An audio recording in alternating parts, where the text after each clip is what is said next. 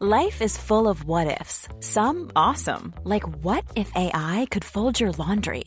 And some, well, less awesome, like what if you have unexpected medical costs? United Healthcare can help get you covered with Health Protector Guard fixed indemnity insurance plans. They supplement your primary plan to help you manage out of pocket costs. No deductibles, no enrollment periods, and especially no more what ifs. Visit uh1.com to find the Health Protector Guard plan for you. Heraldo Radio, la H que sí suena y ahora también se escucha. El dedo en la llaga. Había una vez un mundo en el que nadie creía. País de historias inexplicables. Una nación con personajes asombrosos. Santo Tomás tenía razón. Hay que ver para creer. El México increíble. Las verdades que duelen. La voz de los que callan. El dedo en la llaga. Infórmate, diviértete, enójate y vuelve a empezar. El Heraldo Radio presenta El Dedo en la Llaga con Adriana Delgado. Buenas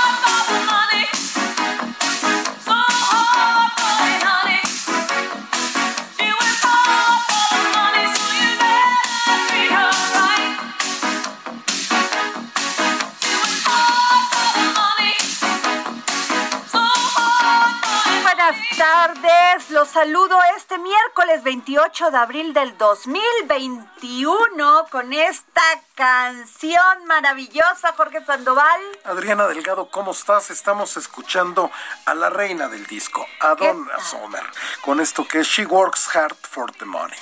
¿Y qué tal? Porque además, ¿qué se conmemora el día de hoy, Jorge? Hoy se celebra en todo el mundo el Día Mundial de la Seguridad y la Salud en el Trabajo, proclamado por la Organización Internacional, la OIT, Adriana. Wow, pues este ¿Y esta canción. Es que como ella dice que ellas trabajan duro para ganar dinero, Siempre lo he dicho, tenemos que trabajar el doble, demostrar el doble, y aguantar las peladeces de, de cuanto te encuentras por ahí machos este subversivos, ¿no? A ver, muy hay hombres buenos, hay hombres buenos y la neta hay unos bien educaditos, pero en este país desgraciadamente la mayoría, uff, están mal educaditos, ¿eh? En eh, fin. es que no tienen miedo. Esos hombres no tienen No, miedo. no se trata de miedo, Jorge, se trata de educación. Los hombres siguen en esa mentalidad del patriarcado, o sea, una mujer no les puede decir algo porque, caray, parece que los es- les estás este, enterrando un cuchillo, en vez de saber tratar que tan a- tratar a las mujeres, no solamente con respeto, no estamos hablando de otras cosas, con respeto y entender lo que es la equidad. Lo que yo no puedo entender es aquellos que tienen hijas. Así es, y todavía se sea, comportan así. no, no y lo que puedo tienen creer. hijos y que saben que son ejemplo para ellos. Exacto. Pero bueno, ¿qué les puedo decir? Oye, Jorge, fíjate que hubo una nota muy interesante eh, que la estoy viendo en la jornada, porque le- ahí se las va, ¿eh? De Enrique Méndez y Georgina Saldierna.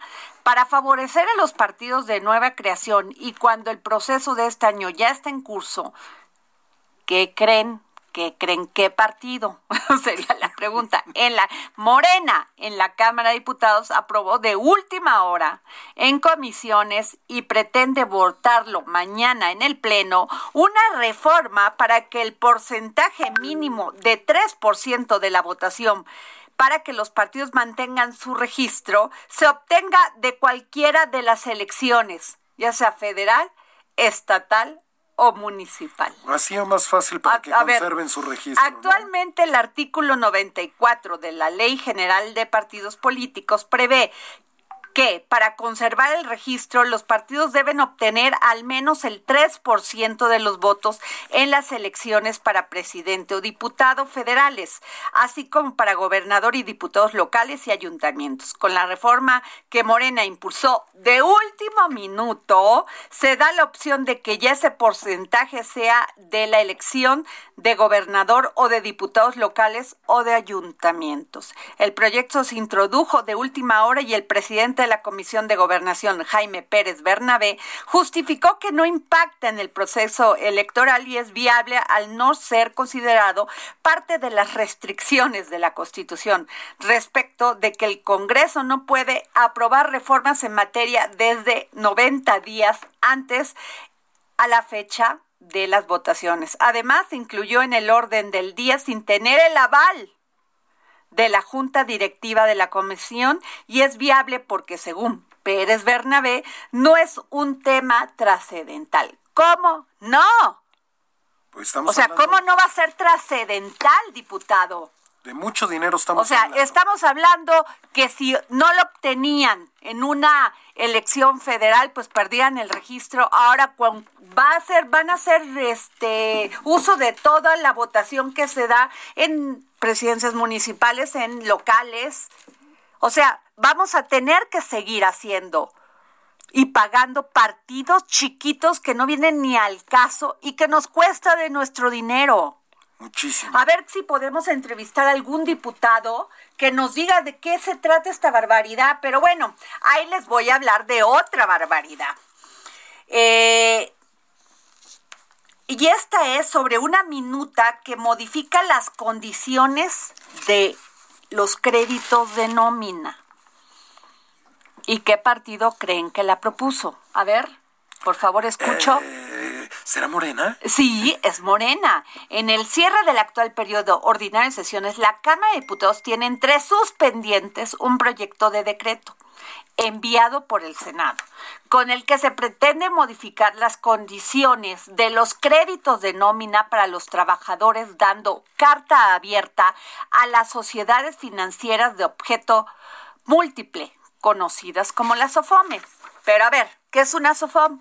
Una SOFOME es en principio se constituyen como sociedades anónimas cuyo objetivo es ofrecer créditos a préstamos a un sector de ciudadano que no puedan acceder a las fuentes tradicionales de financiamiento.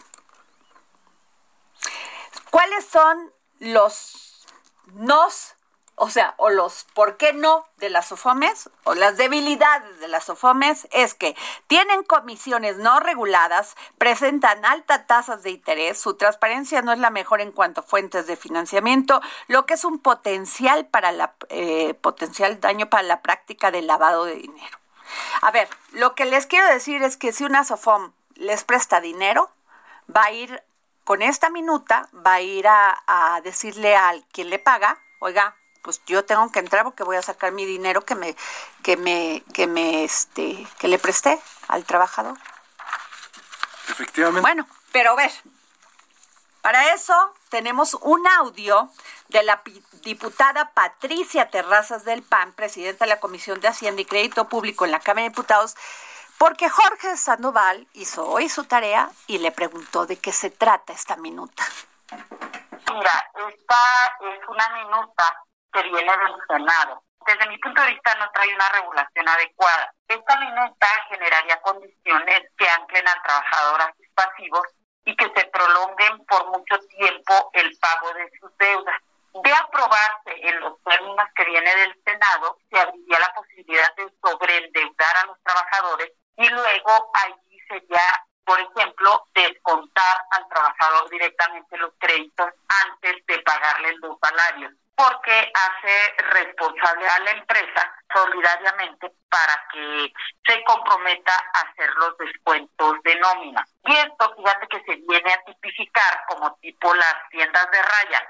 O sea, antes de pagarte te descuento lo que me debes y obviamente pues eh, se le descuenta en la empresa y, se pasa para pagar a la, a la emisión, que en este caso serían las on para pagar sus créditos. Entonces, antes de que le caiga el dinero al empleado, se le descuenta lo que se debe. Y esta es la parte con la que nosotros pues no estaríamos de acuerdo, porque el, el empleado pues tiene sus derechos a salvo de su nómina. Y esta iniciativa viene con esa inconsistencia. Luego también, otra de las cosas que nos llaman la atención es que se propiciaría el cobro de altas tasas de interés, dado que se abre la puerta a que no haya, por ejemplo, un comparativo de, tasas de interés donde el usuario del crédito pueda comparar qué tasa le cobra una u otra institución y hasta las mismas instituciones reguladas, que son los bancos. Entonces dejaría en total, eh, no irían igual,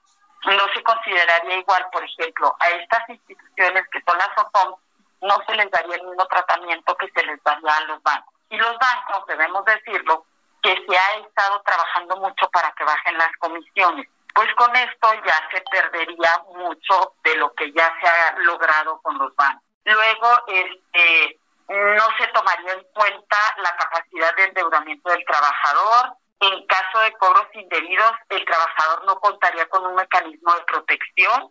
No incluye un mecanismo claro para reportar al patrón, es persona moral, ante la Secretaría eh, de las Sociedades de Información Crediticia por un crédito cuyo titular es una persona física. No se establece la portabilidad del servicio en beneficio de la economía del trabajador a instituciones que cobren con un interés menor, como es la obligación de todos los oferentes de servicios, por ejemplo, los hipotecarios, las afores Y no contiene la previsión de contar con una plataforma que proporcione al trabajador la información para elegir mejor oferta de crédito. Lo que te comentaba, que hubiera de servicios financieros como el que propone por Conducir. Y no provee la obligación de envío de estados de cuenta mensuales con detalles de crédito en intereses, comisiones, tiempo y total de financiamiento. Y no existen elementos de protección al trabajador sobre publicidad engañosa.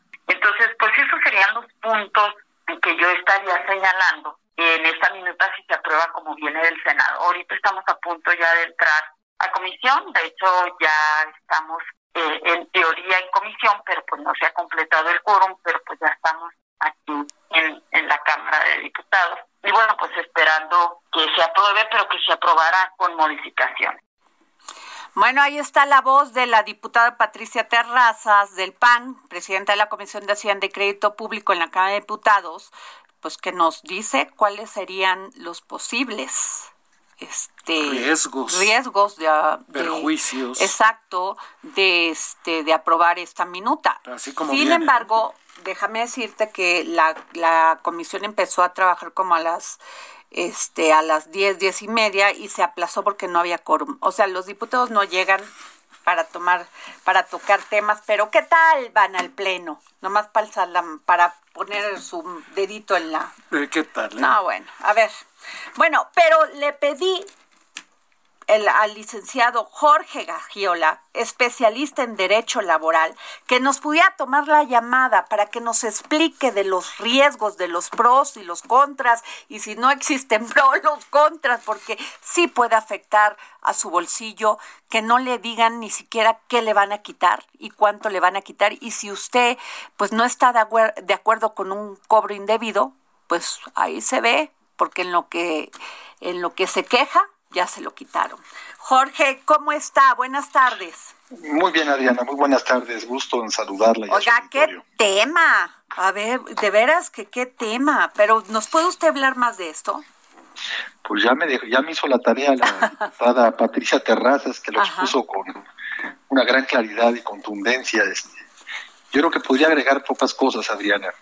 La primera es que no soy experto en derecho laboral, pero eso es eso no es de interés para el auditorio. A ver. Eh, hay una disculpa, aquí me lo pusieron así, disculpe. No, no hay problema, ya quisiera yo ser experto en derecho laboral. El, a mí me parece que hay un tema que tiene que balancearse en la minuta, lo dijo la diputada Terrazas y tiene mucha razón. La minuta le da mucho poder a los, a los patrones y a los sindicatos a la hora de escoger cuál, qué financiera le va a prestar al trabajador. Lo que necesitamos es darle poder al trabajador, no a las empresas ni a los sindicatos. El trabajador escoja quién le presta, qué crédito le presta y a qué precio, tasa y comisiones. Por supuesto, lo que decía la diputada Terraza es importante. Para eso necesita el trabajador información. Necesita información clara, saber qué formato va de contrato va a firmar, que sea un formato aprobado por Conducef, no cualquier formato de contrato, eh, que le den las protecciones que requiere un cliente que pues por su tamaño normalmente está en desventaja para negociar con las grandes empresas financieras o con las pequeñas, En pocas palabras, a mí me parece que esta minuta, introduciendo elementos para empoderar, para proteger, para darle centralidad al trabajador y al cliente, puede ser algo positivo.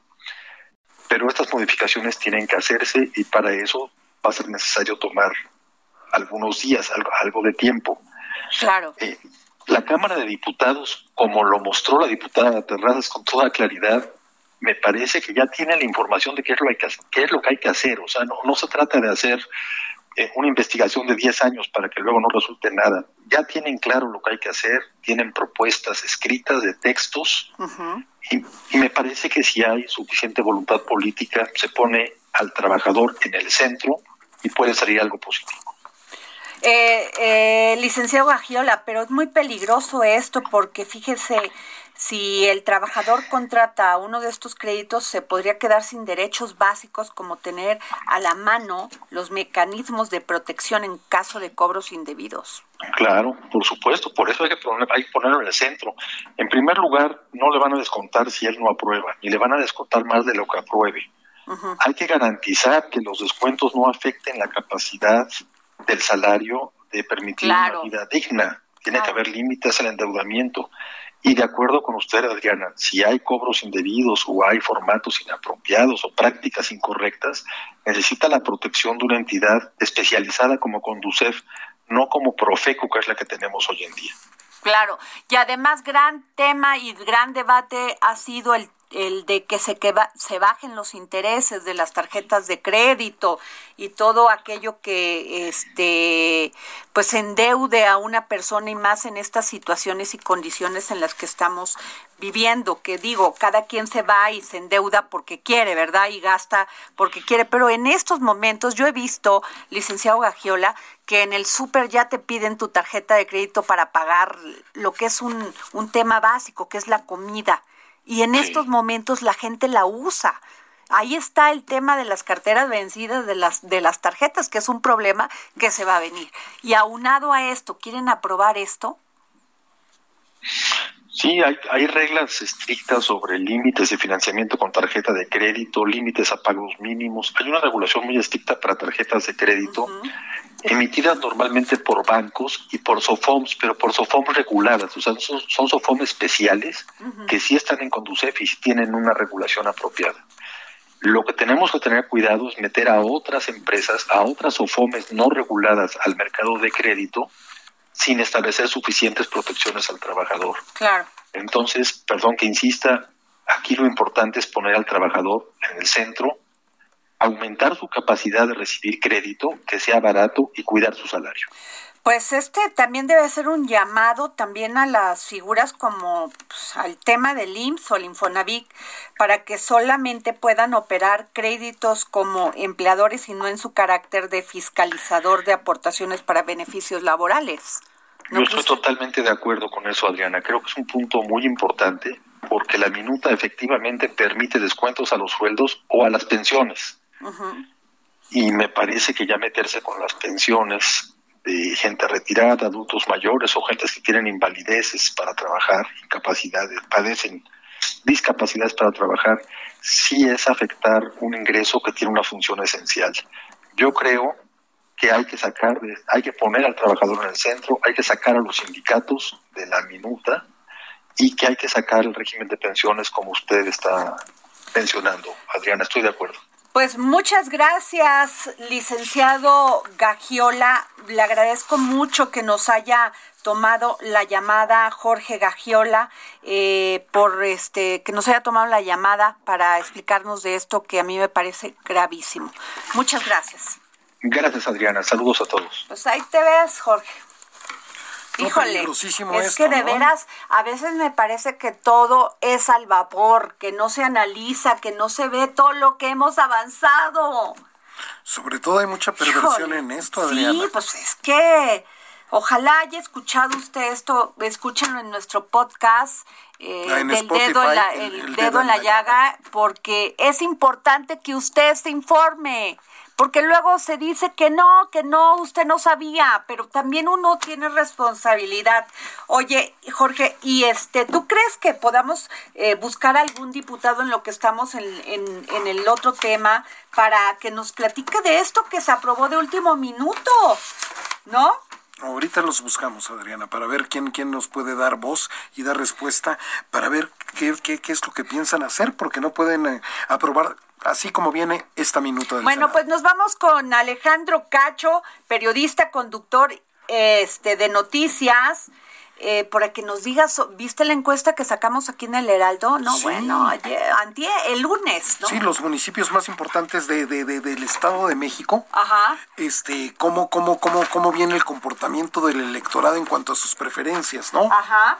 Porque fíjate que, este, que sin duda alguna, eh, pues pueden dar la sorpresa. Hay unos municipios en el Estado de México que están muy peleados, ¿eh? como el de Sudiquey y la, y la candidata también, ahorita les digo el nombre, la candidata de, Valle de Bravo, que va por Morena, este que la entrevistó, me este, recuerdo, Salvador García Soto. Pero bueno, ya tenemos a Alejandro Cacho. Compañero, ¿cómo estás? Ruta 2021, la ruta hacia las elecciones presenta. Alejandro, ¿cómo estás, querido? Platícame todo, cómo ves las elecciones este 2021 en el Estado de México. Híjole, pues mira, interesantes, aunque en los eh, recordemos que las campañas iniciaron apenas el pasado fin de semana para las presidencias municipales en el Estado de México y las preferencias electorales marcan una proporción similar a cuando comenzaron las encuestas por las 15 gubernaturas que también estarán en juego. Es decir, con una amplia mayoría de apoyo a Morena, al, al, partido del presidente López Obrador, salvo Lucan, que claramente será un triunfo del Partido Acción Nacional eh, y tiene una muy sólida ventaja sobre los demás. Lo, tras dos eh, gestiones municipales de Enrique Vargas del Villar, los demás este, están muy inclinados hacia Morena o incluso algunos pocos peleados como como eh, Metepec, como Atizapán de Zaragoza. Pero Morena tiene una ventaja importante. Ahora, es un mes solamente de campañas para las presidencias municipales del Estado de México. Vamos a ver si los candidatos y los, las alianzas son capaces de mantener este ritmo o si las cosas van a cambiar en unas cuantas semanas, en cuatro semanas, en unos cuantos días. Oye, Naucalpan también está súper peleado, 37.5 Morena y 34.5 la alianza PAN-PRD. Así es, es un empate técnico PAN, realmente. PRD, ajá. Sí, sí, es un empate técnico, este, y, y, y veremos ahí si ratifican el, eh, el gobierno eh, de Patricia Durán Revele o los naucalpenses deciden alguna otra cosa. Recordemos que ella, su actual presidenta municipal, pues es de origen panista, ¿no? Claro. Oye, y Valle de Bravo también, esta, esta alianza de, PAN PRI PRD con su Diquey Rodríguez también es, se está acercando a Morena. Así es, así es. Entonces estamos viendo eh, luchas muy interesantes. Ahora, insisto, la, incógnita será ver si eh, se podrá modificar ese estado de fuerzas que se presentaron en las elecciones, en las encuestas del domingo pasado, al día de la elección. Ahora, dime una cosa, Alex. Eh, ¿Es el partido ¿Están votando por el partido, por el candidato o por el presidente? En el caso de Morena. ¿Por qué la preferencia? Yo creo que depende, yo creo que depende el lugar. Hay sitios donde claramente están votando por el por el presidente, por el presidente, como Ecatepec, por ejemplo, como Ciudad Nezahualcóyotl, como Chimalhuacán, etcétera. Hay otros en donde están votando por el partido, digo, perdóname, por por por, la persona, por el candidato. Caso Huizquilucan, por ejemplo, ¿no? Okay clarísimo. Este, yo creo que cada, cada municipio presenta una, una realidad distinta. Pues Alejandro Cacho, no sabes, no me pierdo tu programa de radio el domingo a las 4 y también todos los todos los sábados. Así es, gracias, gracias Adriana querida. Muchas gracias. Este próximo, este próximo programa vamos a tener las encuestas recientes, las encuestas de abril de las 15 gubernaturas que están en juego. ¿eh? Pues sin duda no nos los vamos a perder, querido Alejandro Cacho. Perfecto. Muchas, gracias. y nos vamos a un corte y regresamos.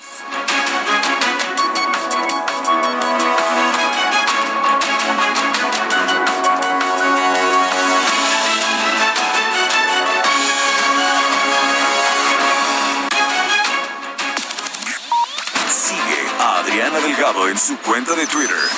Arroba Adri Delgado Ruiz. Además, te invitamos a enviar tus opiniones y comentarios en texto o por mensaje de audio a través de WhatsApp al 55 2544 3334.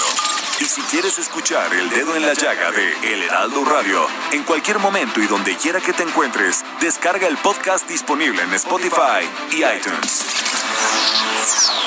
Heraldo Radio, la H que sí suena y ahora también se escucha.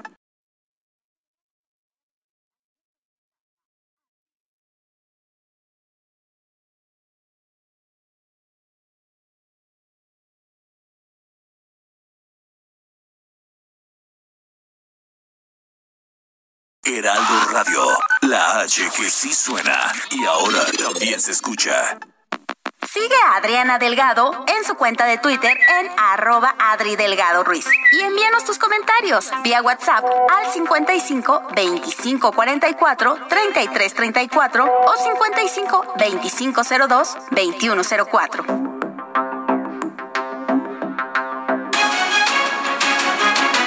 Regresamos aquí al dedo en la llaga. Nos escucha usted por la 98.5 FM, aquí en el Heraldo Radio y en su programa favorito, El Dedo en la Llaga. ¿Y qué les digo? Números son números. Y fíjense nada más. En los primeros tres meses del año, TV Azteca rompe récord de audiencia. En horario estelar sumó el 40.5% de todo el rating en México. Impresionante, pero a ver, pues ahí están los éxitos como el hexatlón, eh, la academia, bueno, pero todo esto, pues siempre tiene una persona que está detrás dirigiendo los destinos de una empresa como es Azteca.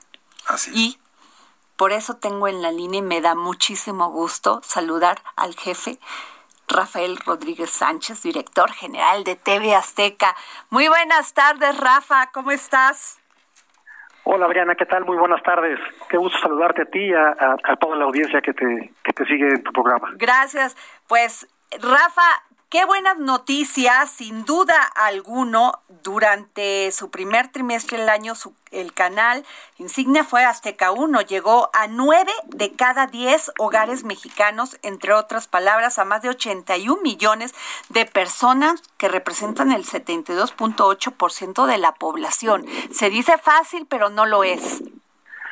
Exactamente, exactamente. Fíjate que estamos muy, muy contentos. O sea, primero que nada, me gustaría puntualizar que que si bien es cierto me toca encabezar todos los esfuerzos operativos en, en, esta gran empresa que es TV Azteca, todo esto es resultado de un, de un esfuerzo colectivo, ¿no? Los, todas las cabezas de los canales, todas las cabezas de producción y toda la gente que trabaja en la televisora desde el punto de vista administrativo, operativo, en producción, talento, finanzas, todos son parte de estos de estos buenos resultados y, aprovecho aprovecho este espacio para felicitar a toda la empresa ¿no? que forma parte de esto.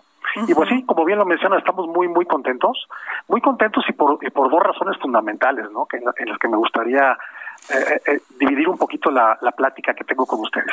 La primera es volver a puntualizar y, y es claro y es evidente cómo la televisión abierta está más vigente que nunca, ¿no? Cómo la televisión abierta es el medio de comunicación con mayor presencia y con mayor alcance en México. Y así se mantiene y así así lo ha sido los últimos años, así estará durante muchos años más, ¿no? Sabemos que hay nuevas plataformas, nuevas ventanas, nueva competencia, pero la televisión abierta es clarísimo que tiene un alcance fundamental en México, ¿no? No solo lo decimos nosotros, lo dicen los los análisis de las de, la, de las empresas que se dedican a medir este tipo de cuestiones, incluyendo la misma autoridad que es el Instituto Federal de Telecomunicaciones, claramente señala cómo 94% de los hogares en este país tiene una televisión, al menos una televisión en el hogar. en promedio tienen 1.8 de televisiones en el hogar. Y cómo los mexicanos le dedicamos aproximadamente 5 horas poco más de cinco horas eh, diarias a ver contenidos de televisión, ¿no? Ya sea televisión abierta, televisión de paga y a través de otros servicios. Pero esto es algo muy, muy importante, cómo la televisión abierta sigue liderando la cantidad de la fidelidad de la audiencia en este país y cómo la televisión abierta es el medio de comunicación que puede dar mucho mayor presencia y mucho mayor alcance en, en un país como este. ¿no? Esto, esto de manera general. Y de manera particular estamos muy, muy contentos porque creemos que la estrategia de programación, sobre todo durante el primer trimestre, funcionó funcionó muy bien. Este, Exatlón. como ya lo mencionaste, ¿no? Exacto. Exatlón es un Exatlón es un gran ejemplo y Exatlón es un es un es una es un fenómeno de la televisión mexicana, pero en general las transmisiones y todos los canales y la oferta de programación de TV Azteca durante el primer trimestre especialmente en el prime time, que es 7 de la siete de la noche en adelante, eh, logramos una participación récord, es decir, tuvimos 40.5% de la audiencia que vio televisión, de todas las personas que vieron televisión en esos horarios durante el primer trimestre, nos beneficiaron con su preferencia. Entonces estamos muy, muy contentos con eso, ¿no? Dentro de esa oferta, pues evidentemente está que es una punta de lanza, pero tenemos una oferta de programación bien, bien completa y que afortunadamente la audiencia respondió de manera favorable, ¿no? Además, eh, estamos hablando con Rafael Rodríguez Sánchez, director general de TV Azteca. Una cosa muy importante es el entretenimiento, pero el entretenimiento que genera valor, valores. Y Exatlón, la academia, todo esto, este, pues es ejemplo de eso, Rafa. Exactamente. Nosotros, fíjate que desde hace muchos años tenemos un código de ética eh, dentro de la televisora eh, y tenemos incluso un comité que revisa previamente todas las producciones y todo el contenido que ponemos en la pantalla, eh, siguiendo lineamientos muy claros que la familia, la familia Salinas, el señor Ricardo Salinas y Benjamín Salinas han establecido y han dado esos lineamientos desde hace mucho. Entonces tú puedes ver que nos hemos, nos hemos alejado y, la, de, de, todas esas esos contenidos un poco, vamos a llamarles eh, viciosos o viciados, con, con lenguaje grosero, con alto contenido de sexualidad, con drogadicción, con ese tipo de cuestiones.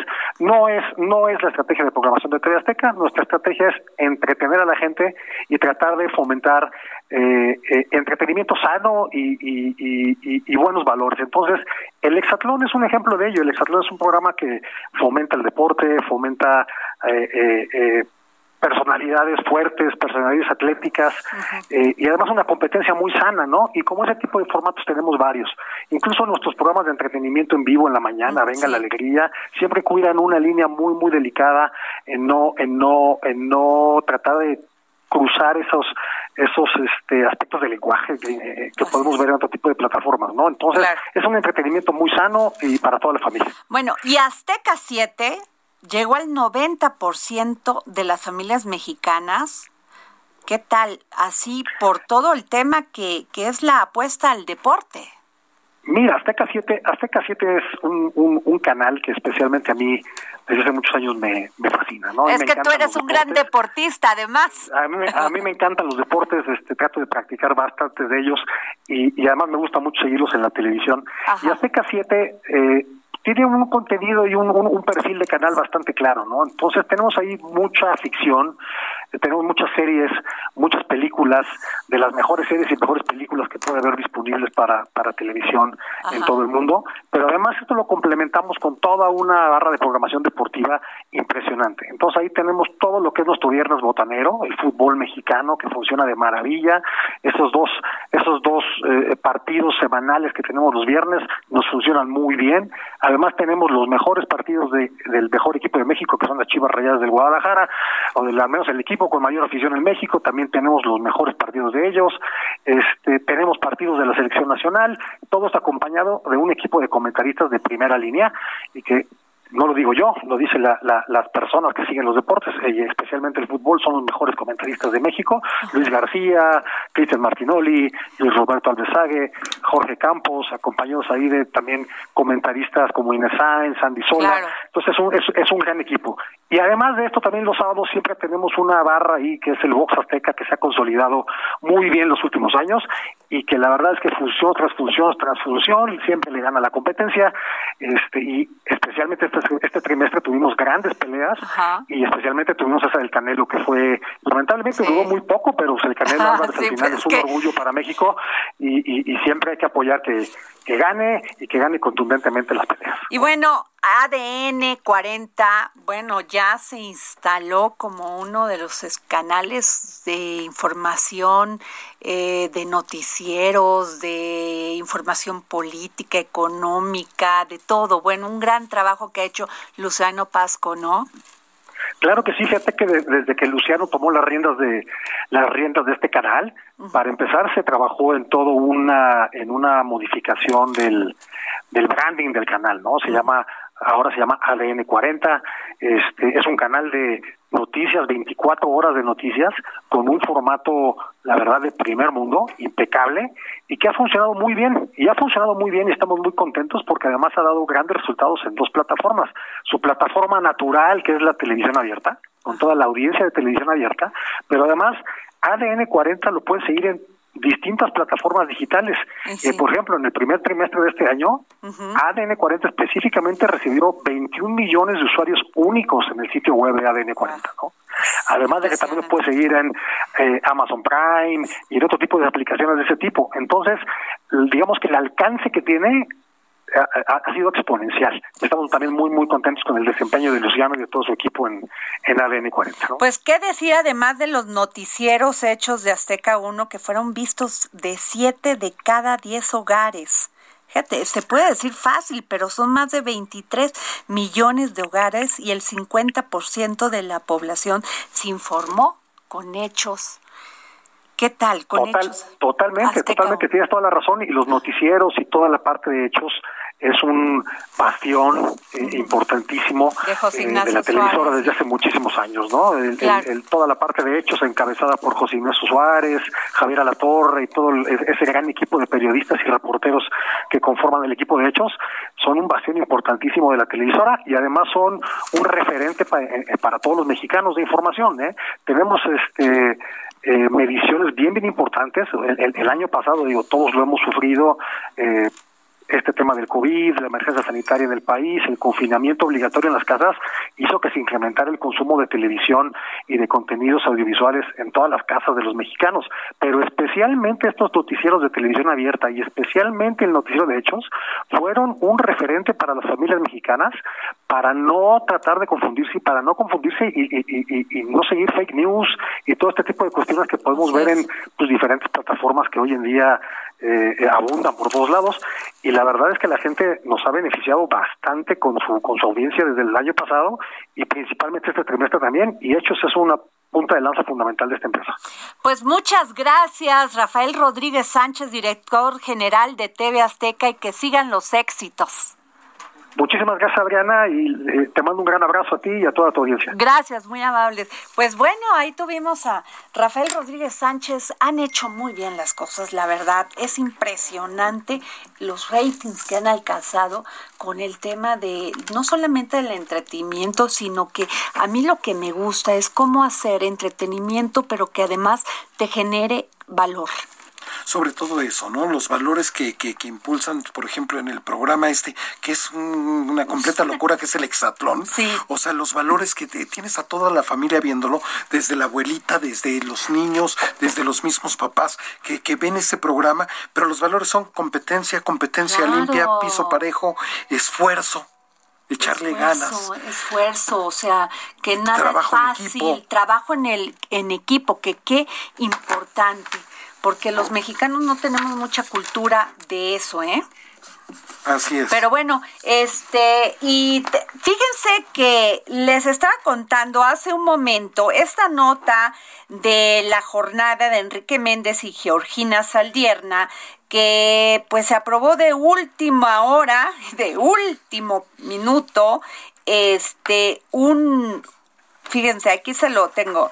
Se aprobó de última hora en comisiones y pretenden la para favorecer a los partidos de nueva creación y cuando el proceso de este año ya está en curso. Morena en la Cámara de Diputados aprobó de última hora en comisiones y pretende votarlo mañana en el Pleno una reforma para que el porcentaje mínimo de 3% de la votación para que los partidos nada más mantengan su registro, se obtengan de cualquier de cualquier elección, ya sea federal, estatal o municipal. Pero miren, le voy, tengo en la línea al diputado Hernán. Hernán Salinas del PAN. Es que escribes muy mal, mi Jorge. Muy mal. Te debieron haber reprobado. Tengo letra de doctor, dice. Que nos va a comentar de esto. Diputado, ¿cómo está? Bueno. ¿Diputado? Sí, a sus órdenes. Oiga, diputado, pues, ¿cómo está? Diputado Hernán Salinas, pues díganos de qué se trató esto que aprobaron de última, de última hora en comisiones. Eh, lo, que se está buscando por parte de los legisladores de Morena que presentaron esa iniciativa es flexibilizar los requisitos para mantener el registro después de una elección. Creo que esto pues habla un poco de la intención que tiene Morena de buscar que la oposición en este país se pulverice o se atomice, como diríamos, y facilitándole a partidos eh, que pudieran bajo otras condiciones tener problemas para mantener su registro, pues ahora con este cambio, digamos que es una ley, sería una, una ley más benigna o más favorable para poder mantener el registro. Esto, insisto, creo que es un, desde nuestra óptica es un retroceso y y es un retroceso porque, insisto, le da vida artificial a fuerzas políticas que quizás no tienen el respaldo ciudadano suficiente para mantenerse como partido político. Y no dudo que Morena lo esté impulsando, porque creo que muchos de estos, eh, digamos, partidos de nueva creación se conviertan en sus aliados en los pros electorales. Oiga, diputado, pero lo que sí nos molesta, nos lastima, nos llena de ira a la ciudadanía, es que no solamente es eso, nos cuestan esos partidos. Cada ah, año nos cuestan más dinero en un momento de crisis como la que estamos pasando. La gente no tiene ya ni para ir a comprar lo vital para, para alimentarse, ya olvídese de vestirse o de tener otras cosas que ya ahorita son consideradas lujo. No, es evidente que eso no está, lamentablemente, eso no está tomando, siendo eh, tomado en consideración por los legisladores de Morena. Para ellos es un cálculo muy político, muy frío, donde están buscando que estos, estos partidos de nueva creación que pudieran no alcanzar el umbral de votación que hoy estipula la ley se conviertan en sus aliados, aun cuando eso represente seguir sangrando al erario con cantidades de prerrogativas millonarias que se les otorgan año tras año y que no tienen una, representatividad social suficiente para mantenerse como partido político. Qué bueno que lo están haciendo en estos momentos los de Morena, porque de cara a la elección del 6 de junio, los ciudadanos son de los tantos, eh, es uno de los tantos eh, consideraciones o acciones que deben de tomarse en cuenta al momento de emitir el voto el 6 de junio. Oiga, diputado, estamos hablando con el diputado Hernán Salinas de PAN. Diputado, pero a ver, si se aprueba esto, si llega al Pleno y se aprueba, se va al Senado y se convierte, pero aquí se convierte en ley, pero el INE lo puede impugnar.